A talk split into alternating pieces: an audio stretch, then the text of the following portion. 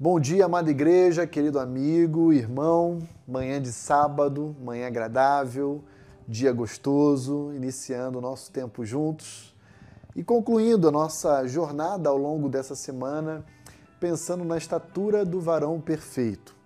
Desejoso de que cheguemos ao final dessa semana mais forte e mais parecido com o nosso Salvador Jesus Cristo diferentemente de como iniciamos na segunda-feira. Esse é o nosso desejo, sempre esse progresso em direção a Cristo. Eu queria, conclu... eu queria concluir o nosso tempo olhando para Hebreus 4,14, que diz: Tendo, pois, a Jesus, o Filho de Deus, como grande sumo sacerdote que penetrou os céus, conservemos firmes a nossa confissão.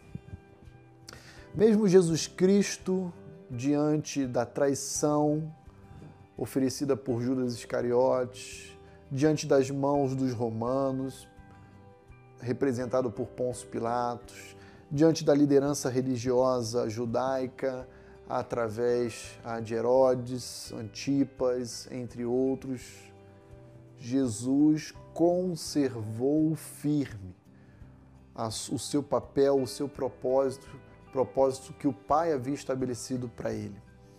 Se nós queremos crescer em estatura, sabedoria e graça diante de Deus e dos homens, nós temos que estar dispostos a não abrirmos mãos da vontade de Deus para a nossa vida, dos valores, dos princípios que Ele nos oferece e nos descreve em Sua santa e bendita palavra.